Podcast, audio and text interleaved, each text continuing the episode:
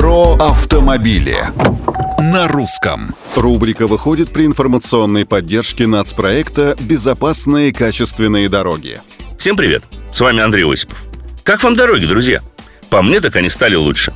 За последний год-полтора по долгу службы, где я только не побывал – на Байкале и в Хакасии, в Териберке и в Краснодарском крае. Всюду впечатляет размах дорожного строительства. Новые, весьма добротные автомагистрали и даже небольшие локальные дороги появились и продолжают появляться практически повсеместно. И в значительной степени благодаря национальному проекту «Безопасные, качественные дороги».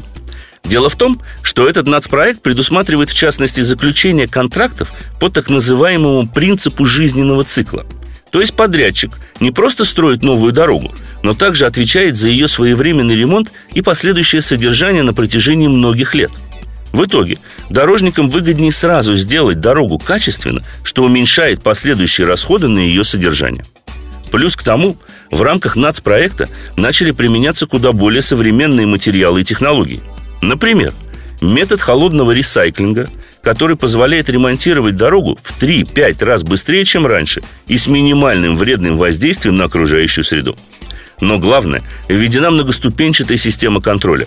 От тщательной проверки подрядчика до комиссионной приемки готового объекта, в которой принимают участие представители общественности и средств массовой информации. Мне кажется, эффект уже налицо. А что думаете вы? Пишите на страничках Русского радио в социальных сетях. С вами был Осипов про автомобили на русском.